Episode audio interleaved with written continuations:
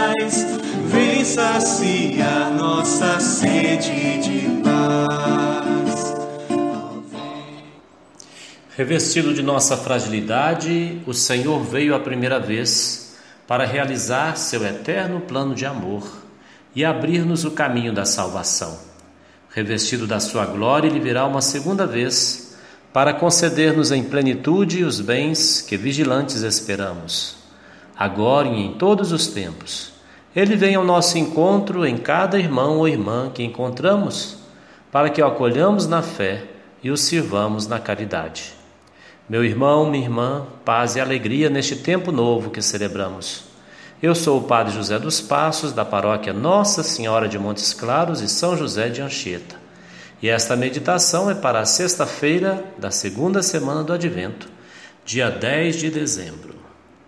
Trazendo fartura de vida e de pão.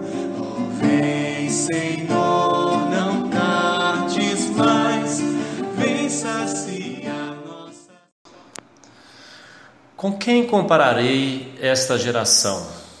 São como crianças mimadas que gritam para seus colegas dizendo: Tocamos flautas e não dançastes, entoamos lamentações e não batestes no peito.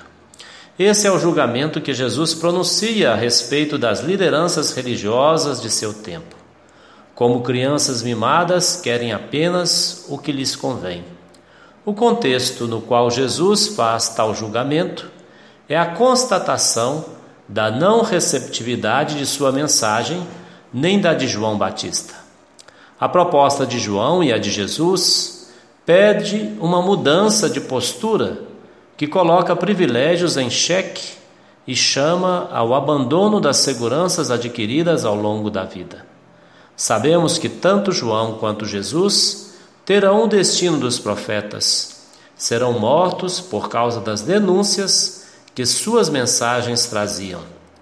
Jesus era acusado pelos seus adversários de ser comilão e beberrão, amigo de cobradores de impostos e pecadores. E por esses motivos, seus adversários dizem não aceitar que Jesus seja o Cristo de Deus. Jesus, de fato, entendeu que sua mensagem devia ter um formato apropriado à mensagem da boa notícia que trazia, da chegada do reino para todos, e por isso Jesus ia ao encontro de todos nos seus lugares de trabalho, no lugar da sua família, nas suas casas, e Jesus fazia comunhão de mesa com pessoas que eram tidas como pouco exemplares nas práticas religiosas de seu tempo. Os fariseus e mestres, e mestres da lei acusavam a Jesus de ser demasiadamente permissivo.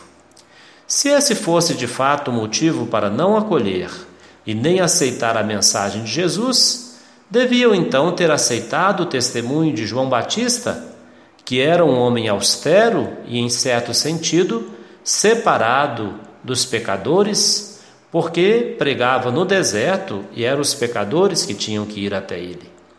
O julgamento de Jesus, na verdade, desmascara as motivações escondidas abaixo das argumentações de seus adversários.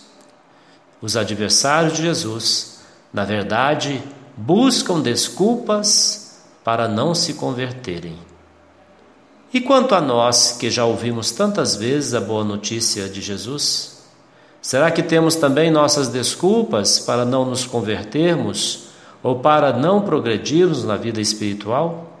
Quantas vezes lamentamos nosso tempo como tempo difícil, confuso, e acabamos nos contentando em dizer tudo é muito difícil, ou ainda isso não tem solução, quando de fato estamos sendo chamados pela graça de Deus a certo abandono de nossa vontade, na alegria que vem do Evangelho e na disciplina que a conversão nos propõe. O Senhor não permita sucumbirmos à preguiça ou à tibieza e nem nos acostumemos à autopiedade. Somos feitos para a luz. No dia de hoje eu faço lembrança de que celebramos a Declaração Universal dos Direitos Humanos. Lembro com alegria de tantas lideranças católicas que defendem com convicção o direito à vida, seja de quem for. Faço memória de Sobral Pinto, por exemplo, que, mesmo sendo um ferrenho católico, defendeu o comunista Luiz Carlos Prestes contra o Estado ditatorial de Getúlio Vargas. Meu irmão, minha irmã, recebe meu abraço e de Deus a sua bênção. Aproveita o dia para fazer o bem e que a justiça reine em nosso país.